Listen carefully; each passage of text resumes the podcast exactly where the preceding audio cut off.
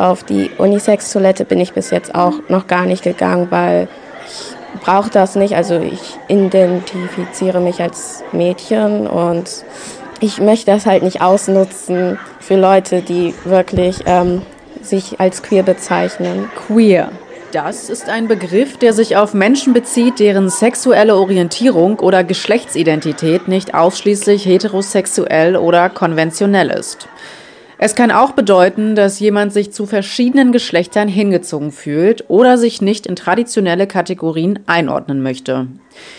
Das eben war Rihanna. Sie ist Schülerin der 9. Klasse an der Gesamtschule in Querum und hat sich im letzten Jahr als Mitglied der Schülervertretung für die Umsetzung einer Unisex-Toilette eingesetzt. Auch Aaron ist Teil der Schülervertretung und erklärt, warum es überhaupt wichtig ist, so eine Toilette zu haben. Die Unisex-Toilette ist auch wichtig dafür, dass Leute, die halt non-binary sind und sich keinem Geschlecht zuordnen, dann auf Klo gehen können, auch wenn sie das noch niemandem erzählt haben. Also es gibt ja auch Leute, die sich keinem Geschlecht zuordnen und das aber noch nicht so erzählen wollen. Und die können sich dann, können dann halt auf dieses Klo gehen, weil das natürlich auch von Mädchen oder Jungen, die sich einfach diesem Geschlecht zuordnen, auch benutzt wird. Also fällt es auch quasi nicht so wirklich auf, dass man halt sich keinem Geschlecht zuordnet, weil das ja schon noch ein umstrittenes Thema ist so in der Gesellschaft. Polizeilichen Berichten zufolge nimmt Gewalt gegen Menschen wegen deren sexueller Orientierung in den vergangenen Jahren stark zu wurden 2018 bundesweit noch rund 350 Delikte polizeilich erfasst, können 2022 dann schon weit mehr als doppelt so viele Delikte gezählt werden. Auch an Schulen werden queere Menschen gemobbt und beleidigt. Studien zufolge haben fast 50 Prozent aller queerer SchülerInnen Mobbing erlebt. An der IGS Querum stehen betroffenen SchülerInnen Vertrauenspersonen zur Verfügung, an die sie sich bei Problemen wenden können.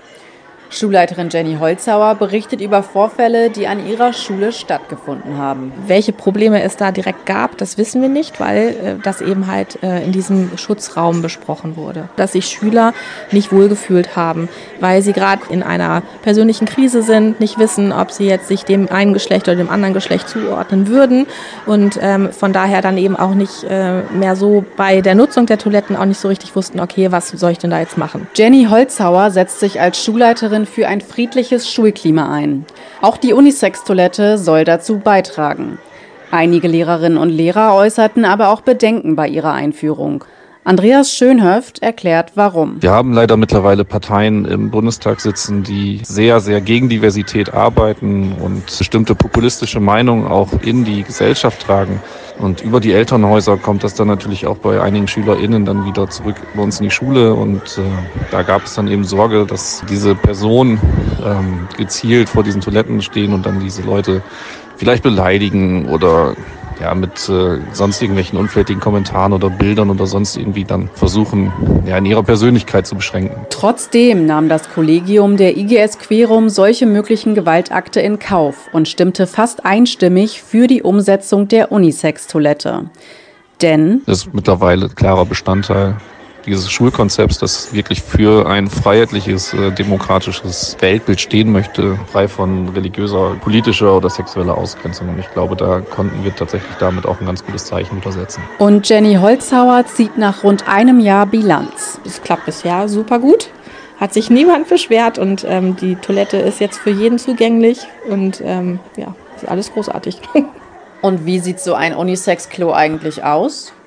Philipp aus der siebten Klasse hilft uns da mal auf die Sprünge. Man fühlt sich da, glaube ich, einfach ein bisschen wohler, weil das nicht so ein riesiger Raum ist, wo man einfach auf Toilette geht und schnell weg, sondern ich glaube, man fühlt sich da ein bisschen mehr wie zu Hause, kann man sagen.